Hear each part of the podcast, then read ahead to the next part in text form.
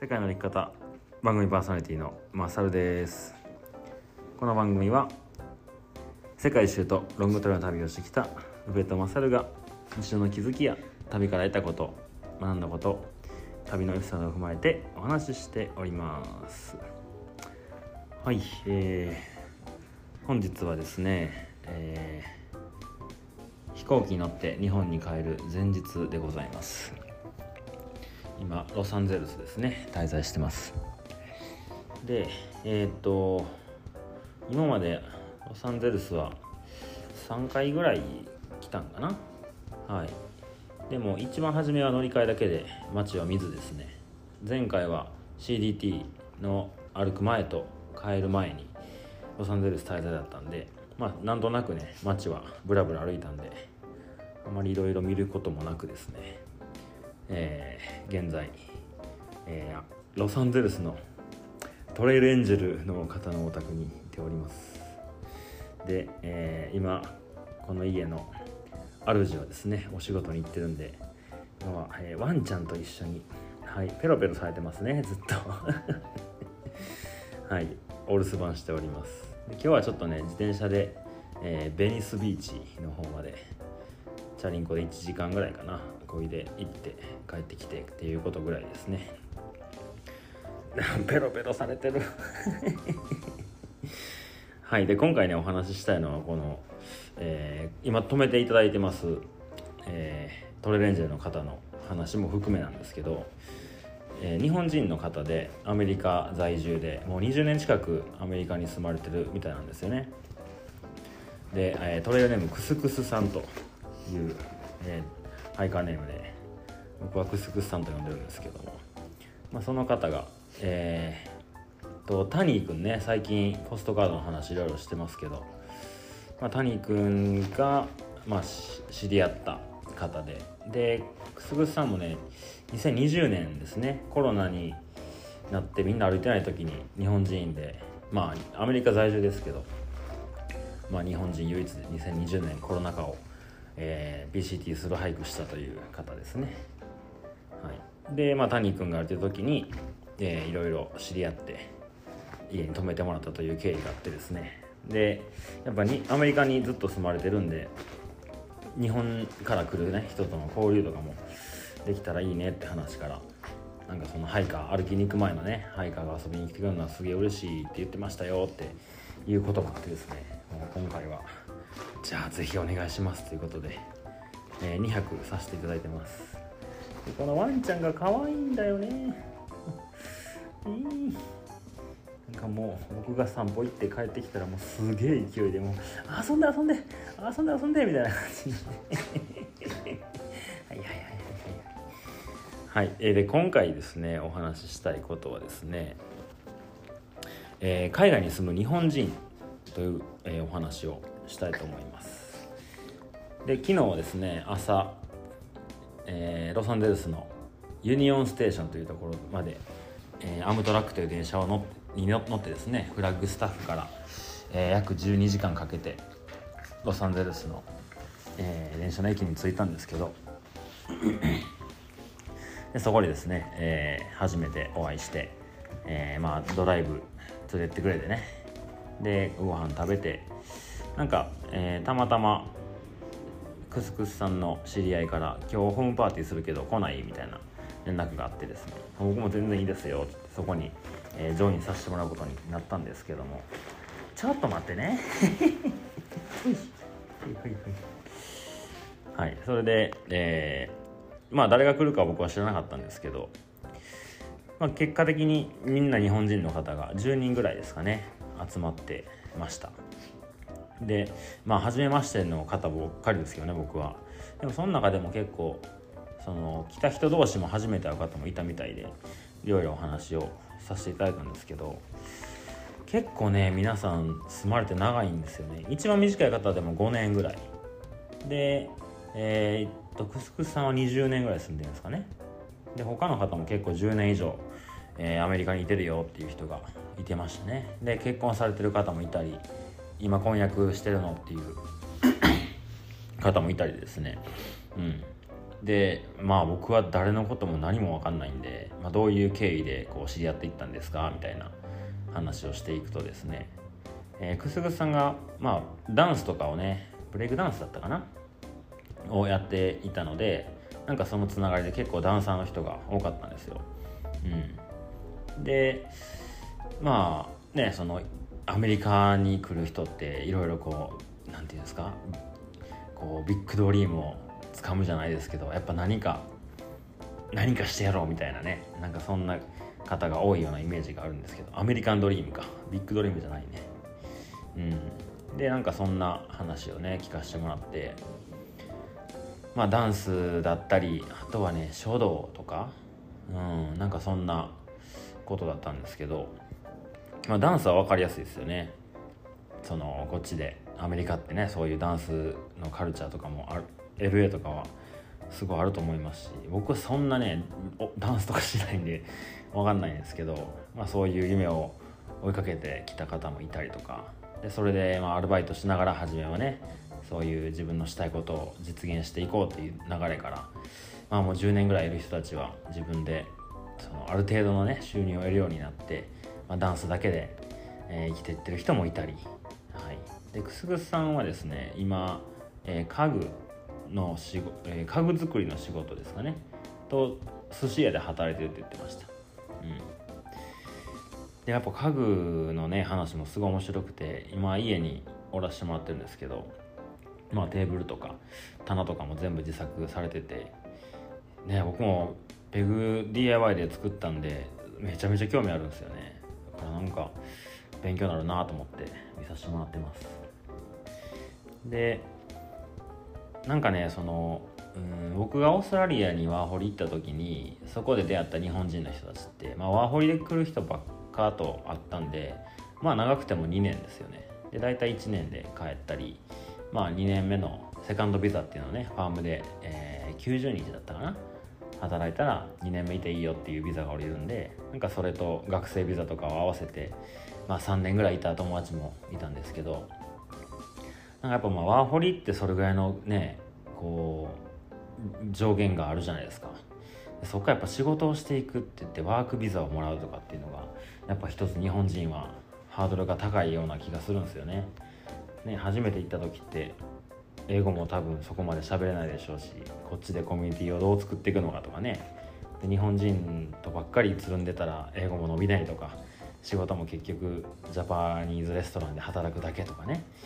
なんかそういう 話もよく聞くんですけどなんかやっぱ10年以上いる方はね本当になんかいろんなこと経験されててうんなんかちょっとワーホリで出会った日本人の人たちとまた一味も二味も違うなっていう苦労話をたくさん聞かせてもらいました。でその中でなんかさっきちょっとねちらっと書道みたいな話を、えー、したんですけど書道っていうか筆筆で絵を描いたりとかしてはるのかな？うん、その方はねもともと学校の先生だったらしいんですけどそれで、えー、辞めてアメリカに来てでも何もないと自分には。どうやら昔なんかその習字とかそんな好きやったなってことであじゃあそんなんやってみようって、えー、自分で墨を使って絵を描いたり字を描いたりとかし始めてなんかだんだんそれから仕事がこうね、えもらえるようになったりとか絵描いてくれたとか字書いてくれみたいなね。うん。なんかほんとすごいなんですかね自分の武器をどう使っていくかみたいな。なんかそういうのを目の当たりにさせてもらった感じがしますね。でその方はもうこっちに来ても多分10年ぐらい経つんですかね。15年とかかな。なのでもう、えー、アメリカ人の奥さんと、え、結婚して一緒に住んでると言うておりました。で、まあ、ワーホリでねオーストラリアだった日本人の人もすごい面白い人たくさんいたんですけど例えば世界一周とかそういうとこでも、ね、たまに日本人に会ったりするんですよね。で僕みたいに1年間ぐらいの世界一周の人がまあ世界一周といえばそんな人が多いんですけど、まあ、中にはね結構こうクレイジーな人がいたりするんですよ。日本では絶対こういう人と会えへんやろなっていうような感覚の人たちがですね多くて。でなんかこう僕の周りにもねなんか聞いたことはあるんですけどなんか海外行ってまで日本人とつるむ必要あるんみたいなこれはいろいろ賛否あると思うんですけど、まあ、どうしてもね英語より日本語でちゃんとダイレクトに意見が交換できた方が楽じゃないですか。それは多分みんなねなるなっちゃうと思うんですよね。そしたら英語は伸びないからやっぱそれはあかんとか日本人とつるみたくないっていう日本人がいたりとかするのもね聞いたことあるんですけど実際そういう人も見たことあるしうん。まあ僕も英語力伸ばすんだったら日本人とばっかずっといたらあかんなとは思うんですけどでもねやっぱ海外に来てる日本人の方ってやっぱね何かしらこう持ってる人がいるなって思うんですよね。昨日集まった10人ぐらいも、まあ、大半がダンスでしたけどなんかやっぱ、うん、日本ではなかなか出会えないような人が多いような気がしましたね。感覚というか、うん、なんかこういい意味でネジを外した人というか思い切って来ちゃったみたいなね、うん、なんかそういう人たちの、うん、感覚っていうのはすごいね。まあアリゾナトレイルでねもちろん日本人には一回も会わなかったんですけど旅の終わりにこうやって日本語でちゃんとコミュニケーションが取れる環境で、うん、いろいろ話聞けたのはねすごい面白かったですね。うん、でまあねアメリカのロング歩きに来る日本人の人も僕もなんだかんだ、えー、日本人のスルーハイカーと言われる人たち結構ね友達で増えてきたんですけどやっぱ面白い人多いですよね。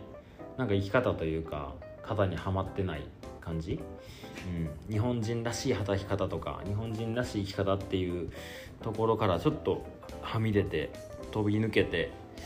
うん、自分の人生を作っていってるような感覚はすごい感じますよね。うん、でなんかねその中の一人の子が僕のちょっと年下の子だったかな？男の子なんですけど、まあ、その子がですねえー、っとまあこっちに来たきっかけいろいろ話聞いたんですけどやっぱこう日本で生活してるとなかなかこう自分の、うん、したくないこと、まあ、脳が言いにくい環境がすごい多かったと言ってました。まあね仕事とかでもね頼まれたらそれはね何とかしてやっていくみたいなところがあるやろうしちょっとこう空気読んだり人の目を気にしたりとかなんかそんなんでまあノーって本当は言いたいけどイエスって言ってしまってたりとかうん。っていう話で、まあ、こっちに来たらそれを一回断ち切れるんじゃねえかみたいなこと言っててですね。でまあ僕はね日本に住んでるんでやっぱこう彼らとは感覚また違うとは思うんですけどなんかね僕もしたいことが特になかったからチャリンコで日本一周の旅とかしてたんですね。でそっからね日本一周終わっても特になんかしたいことないから世界一周するとか。で世界一周の先には、えー、ロングトレイルがあってですね、えー、今に至るんですけどなんかここ最近思うことがですねなんか自分がしたかったこと積み重ねてきただけなんですよねこの10年間ぐらい23から日本一周を始めて旅してはお金を貯めて旅してはお金を貯めては10年ぐらい続けてきたんですけどなんかね共通してなんかこう今の自分の環境、まあ、働けてる環境だったりうーんこうやって旅ができてる環境を作れてこれた理由って何かなと思ったらやっぱりねこうしたくないことをちゃんとしたくないって言ってこれたからかなって思うんですよね。うん、なんかそれが本当些細なことからだと思うんですけど。やっぱそれでねどっかこうまあ時にはもちろん我慢しなきゃいけなかったりとかしますけどなんかねなんかそれちょっと楽しくないなとか行きたくないなとかしたくないなとかっていう気持ちが出た時にちゃんとそれ僕したくないですっていうように多分してた気がするんですよね。うん、それのなんか積み重ねでこの例えば自分の中のうん感情感情じゃないな、まあ、したいこともよく分かんない、うん、そのしたいことが何か分かんない中でしたいことを探していくんですごい難しいんですけどしたくないこととかしないことを決めたらそれ以上のことでしか、えー、出来事が起こらない気がするんですよね。それ、えー、例えばですけど、えー、僕の場合ですけどえー、毎日同じ時間に同じ場所に出勤するとかっていうのが僕はしたくないなと思ったし毎日満員電車に乗って働きに行くってことは僕はしたくないなと思ったんですよね。うん、でそういうことをしないように仕事を選んできたわけじゃないですか。で会社の今ね、えー、紹介者施設の社員として働かしてもらってますけど、まあ、そこでもね社長に、まあ、アメリカ行く前もちょこちょこそのねまあ見込んでくれていたと思いますけどうちの社員ならへんかとかね、うん、自分で施設一つ会社の中で施設立ち上げてなんかアウトドアとか打ち出して子供たちとこうえー、ていうんですかね。療養？教教育じゃないな。えっ、ー、とうんなんていうんですかねこういうのって。ちょっと言葉に出てこないですけど。まあそういういろんな遊びをねよくある放課後等デイサービスでやるような、えー、やり方じゃなくて外に出てって体動かして自然と触れてみたいなそういうコンセプトでしたらもう絶対集まるしまさるくんも、まあ、お金手に入るよみたいななんかそんな話を多分そう僕が分かりましたやりますって言ったらもしかしたらね1つか2つか3つか施設を立ち上げて会社の中で僕がそこを見て、まあ、お金はもしかしたらもらえたかもしれないですけど今の給料以上にね。でもそれは僕はしたくなかったんですよね。うん。福祉のことをめちゃくちゃしたいわけじゃなかったしその今他デイサービスに働くきっかけも本当にこう流れの中で僕が働いたバーで、えー、社長が飲みに来てで「まさるくんおもろいやんけ」から始まった付き合いで、まあ、バイト探してるんですよって言ってじゃあうちで働いてくれてもいいよってとこからそれがたまたま障害者施設だったっていう経緯なんですよね。でまあ働いてみたらなかなか面白いなと思うしやっぱ人と人とのね、えー、関わりの中での仕事なんでうんなんかその子たちの成長も見えたり、まあ、単純にね背が大きくなったりもするし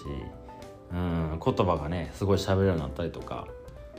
うんできなかった計算ができるようになったりとかすごい成長は緩やかですけどそういうことをね見れてなんか本当にこうまあ面白い仕事やなって思うようになったんですよね。うん、でもそれでも社長からのオファーに僕は嫌ですって言い続けて、えー、なぜかというと月から金まで、えー、朝何時、えー、確か9時出社かな？で5時まで僕無理ですって ねその言うたら土日しか自分の自由な時間がなくなってしまうのが僕の状況からしたらもう考えられなかったしやっぱね山行こうとか誰かとハイキング行くとかそれこそ今回みたいなアリゾナ行くってなったらまあむず難しいじゃないですか。辞めなきゃいけないし会社を。でただでさえねアメリカに来てなかったとしても全然1週間とか大阪になかったりとかペグのあの営業日数を見ていただいたら分かるかもしれないですけど ね週末しか空いてないのにその週末ですら開かない日もあったりするわけですよね、まあ、それは僕があのそういうお金よりも時間の自由の方が欲しいですと、えー、言い続けてた結果ですね。まあ、もちろん社長もね僕の考え方を分かってくれてるし僕が旅をずっとしてきたってことも知って、えー、付き合ってくれてるんで今でも、えー、4年5年6年ぐらいの付き合いですかね。初めてお会いしてから。で、まあ、それでも別にいいんじゃないって言ってくれたんですよね。うん。で会社的にもマサルっていうこのキャラクターがいることによって子供たちにもすごい刺激になるし、うん、なんかこうよくある保育士さんとか自発官とか心理師とかっていうそういう道を通ってきた人たちはもちろんね、えー、仕事していく中では必要な人たちなんですけどでもそういう人たちばっかりで、えー、固めていってしまうと子供たちも面白くなくなっちゃうと。で僕みたいななんかようわからんロン毛でひげ生えてピアスつけて仕事行くみたいな。なんかそういう人がいるってことも子供たちにとってはすごい貴重な、えー、きっかけだったり、うん、人間関係だったりとか新しい世界を見れるみたいな風に、まあ、社長は僕のことを買ってくれたんですよね。だから会社はマサルを利用したいと、うん、だからマサル君も会社を利用してくれと。っていう関係で、えー、僕がしたくないことを全部言ってですね、えー、もうこれは嫌だあれは嫌だを もうほんま普通の会社だったらありえない契約関係なんですけどシフトがなしないですね僕には。シフトもないしえー、っとな何時にどこに行かなあかんってもほぼないですね。たまにそのね全体の社員のミーティングとかはあったりして行ったりするんですけどほんまそんなもんもうごく稀ですしうん。あそういうねちょっと話は長くなりましたけどしたくないことをちゃんと言ってきた結果やりたいことしか残ってこなかったっていう結果なんですよね。今思うとですけど。そんな狙ってやってないですよ、うん、それをね言ってる時の自分なんてほんまにこんな自分のね嫌なことをやって言い続けてよ。あかんよなとか思ってましたけど、まあ、どうしてもねできなかったんですよね。毎日同じ時間に出勤して、えー、シフトがあってとか。っていうなんか時間のお金のねうんお金がたくさんもらえるけど時間がないよりかはお金はもうある程度でいいから時間を本当に自由に使わせてくれっていうことの方が僕にはすごい大事だったんでなんかそんな話をねそのまあ彼と、えー、話をしてで彼は日本ではそういう風な環境には自分は身を置けなかったと言ってたんですよね。でもなんかこれって別にアメリカに来たからできたとは言ってましたけど別にどこでだってできると思うんですよね。日本でもできるしアメリカでもできるし逆に、え、アメリカでもできないかもしれないし、うん、全部ねイエスイエスでしたくないこともやってしまったらあんまり環境って変わんない気がするんですけどアメリカはねなんかやりやすいですよね。みんなこう行ったことある方ない方いろいろいらっしゃると思いますけどなんとなく自由な国みたいな、うん。ね、他人は、ね、他人で楽しくやってその人生がいいと思うんやったらいいんじゃないのみたいなすごい肯定的な、ね、イメージがあると思うんですけどなんかそういう風な環境にいるとやっぱその自分はこれしたいんだよとかこれはしたくないんだよってことが言いやすいですよねで周りのアメリカ人たちもおそらく俺それ嫌だ俺それしたい私それしたくないとかね多分はっきり言う人たちなんで、まあ、そういう風にどんどん慣れていけるんでしょうね。うん、なんかそういうのはあの彼らと話して日本で彼らが彼らっていうかまあ彼がかな彼が日本にいた時にこう感じた窮屈さっていうところがアメリカに行けば解決されたけどでも実際それは日本でもアメリカでも、えー、違う国であってもあまり関係ないんじゃないかなっていうふうな話に落ち着きましたね。うんでもアメリカに来てねそういう議論ができるっていうのはすごいなんか面白かったですね。うん、で彼らからしたら日本人で日本にいてそういうスタンスで仕事をする人が本当になんかレアケースだと言ってたんでなかなか日本でそれやるの難しいよねって言ってたんですよね。僕自身はあんまりその自覚はないんですけどうん。なんかそういうねまあやっぱこういろいろ話してみるもんやなと思いましたね。で友達がまた増えた感じもするしまたアメリカに来たら「いい遊びに来てくださいね」とかね言ってくれたんでうん。やっぱ海外に住んでる日本人の人ってなんかいろいろ考えてることがあるんだなと思いましたね。もちろんね日本に住んでる日本の人が考えてなわけじゃないですけどやっぱなんかこう違う角度から違う視点から物事を捉えてるような気がしましたね。はい。うん。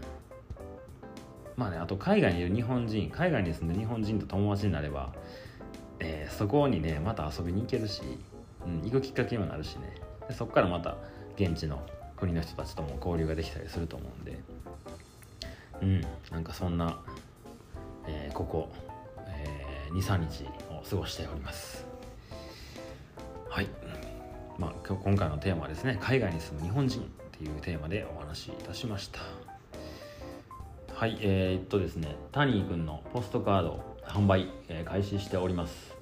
世界の歩き方のポストカード12枚セットが2000円でしたね。と、えー、タニーが PCT を旅した時に、えー、撮った写真のポストカード。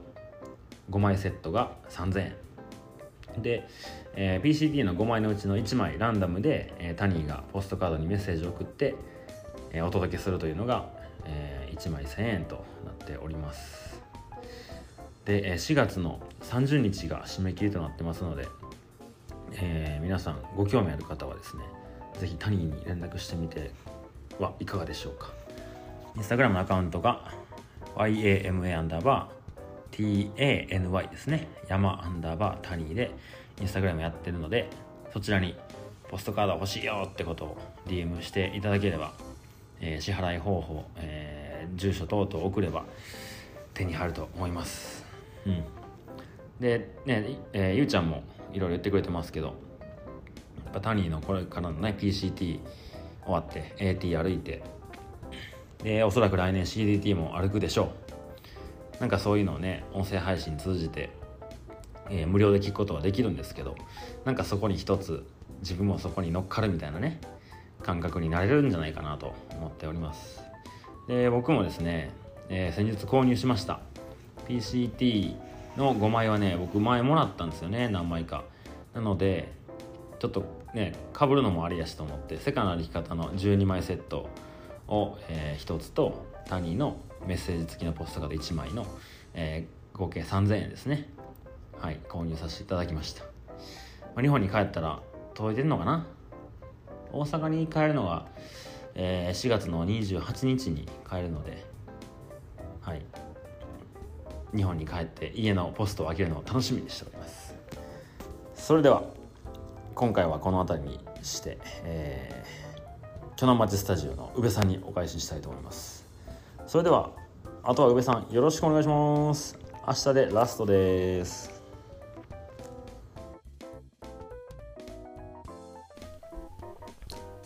はい。えー、アメリカはロサンゼルスからの収録。ありがとうございました。うん。そうですね。えー、本日4月22日はもう、まあ、それはね、えー、帰って日本に帰国していてうん。LDHD に、えー、行っているのかな。うん。そんな彼の配信だったんですけど海外に住む日本人。いやーすごいですよね。うん。海外で自分の夢を叶えるために、ね、渡米だったりとか東南アジアとか行って、えー、夢を夢じゃなくても、ね、海外で暮らすっていうのに憧れて、うん、そこで仕事を見つけるっていう人もいたりすると思うんですけどなんかすごくエネルギーありますよね。うん、いやそういう、ね、どういう思考回路からそういう風になるのかなってうん自分はなんだろうなそういうのってなかったんでうんそうですねそんな風には発想はなかったんですけどねえ皆さんはどうですか？海外に住んでる友人とかっていらっしゃいますかね？うんそう確かに世界一周旅行とかワーホリで旅してる人とは、うん、海外で住んでうん普通にね、えー、働いていたりとか自分で何かをしようと5年10年住まれている方っていうのは確かに思考回路はなんか違うなとは思うんですよ。うん、なんか久しくそういう経験をしていないのでなんかすごく新鮮に感じました。うん、そうで、まあ、海外に住む日本人っていうところで話をもうしていたんですけど、まあ、僕はそれよりかはしたくないことをしたくないと言うっていう話の方があなんか面白いなっていうか、うん、自分もこういうところ結構意識はしているんですよ。うん、でブログ僕 今全然あのこっちの方に、時間をね、えー、費やしているので全然書けてないんですけどそうやりたくないことリストっていうのを検索するとですね上から2番目に僕のブログが出てくるのでそう。ちょっともし興味のある方がいたら見てほしいんですけど。うーんなんかやっぱり自分のやりたくないことはこういうことをしたくないっていうのを明確にね、えー、しておくっていうのは結構大事なのかなと、うん、思うんすよ。そうだ今あやってる仕事で、まあ、大変なこともあるんですけどそれよりももっとしたくないことと比べた時にうん全然なんだろうなやりたいことのためのそのなんだろうなしたくないことだと思えるので頑張れたりとかもするしそうやっぱり満員電車に乗って通勤するっていうのはうん僕は絶対したくないしうん役所のね、えー、仕事で経験したようなあなんだろうな労働環境っていうのももう二度と経験したくないなとかうん、まあ、すごくネガティブなあ部分かもしれないんですけどなんか本当に自分がしたくないことを明確化するっていうのは、うん、大事なことかなと思いますので、うん、10個でもね、えー自分のやりたくないことってこういうのはしたくないなっていうのを書き出してみるっていうのも、うん、一ついいアイディアなのかなと思った次第でございます。うん、そうブログに書いた内容っていうのはもう結構23年前の話なので、うん、ちょっとね、えー今は違うだろうっていうのもあったりするんですけどそうですねなんかたまに見返してうんなんだろうなやりたいことリストとかやりたくないことリストとか、うん、なんかそういうのを定期的に見返して見る習慣をつけるのも大事かなと思います。うんえー取り留めもない感じで、えーお話をしておりますがそうですね、えー残り、えー、18日間ですか。8日間。うん。えーマサルの配信は明日があとりあえずね、えー最後になりますのでそちらの配信も楽しみにしていてください、えーテーマはですね何だったっけな。えっ、とですねマサルの最後の配信のテーマは日本に帰ってやりたいことだそうです、えー僕もこれまだ聞いていないので今から聞いて後書きといいますか、えーこちらも僕の分も収録していきたいと思います。うん。そう。残りの1週間を、うん、どういう風に配信していこうかなって、えー、マサルにちょっと相談したんですよね。うん。いかんせん自分もなんかちょっと収録するのがいっぱいいっぱいになってたりするので僕とマサル交互に収録ってか配信をしてって最終日2人で 配信しよっかみたいな相談をしたんですよ。そう。そしたらまあせっかくだったら最後までやり通してみたらっていう話をねマサルくんからいただいたので。そう。今のところ僕毎日ちゃんと、まあん、収録した日は全然違うんですけど自分の声が収録されてるものに、うん、収録されてる、うん、収録しているものを一応今のところ毎日配信できているんですよ。うん、そうこの1週間もマサルの喋った後に僕が最後に差し込むっていう形で喋、えーっているし PPP も大ちゃんとマサルと3人で、えー話している回だったので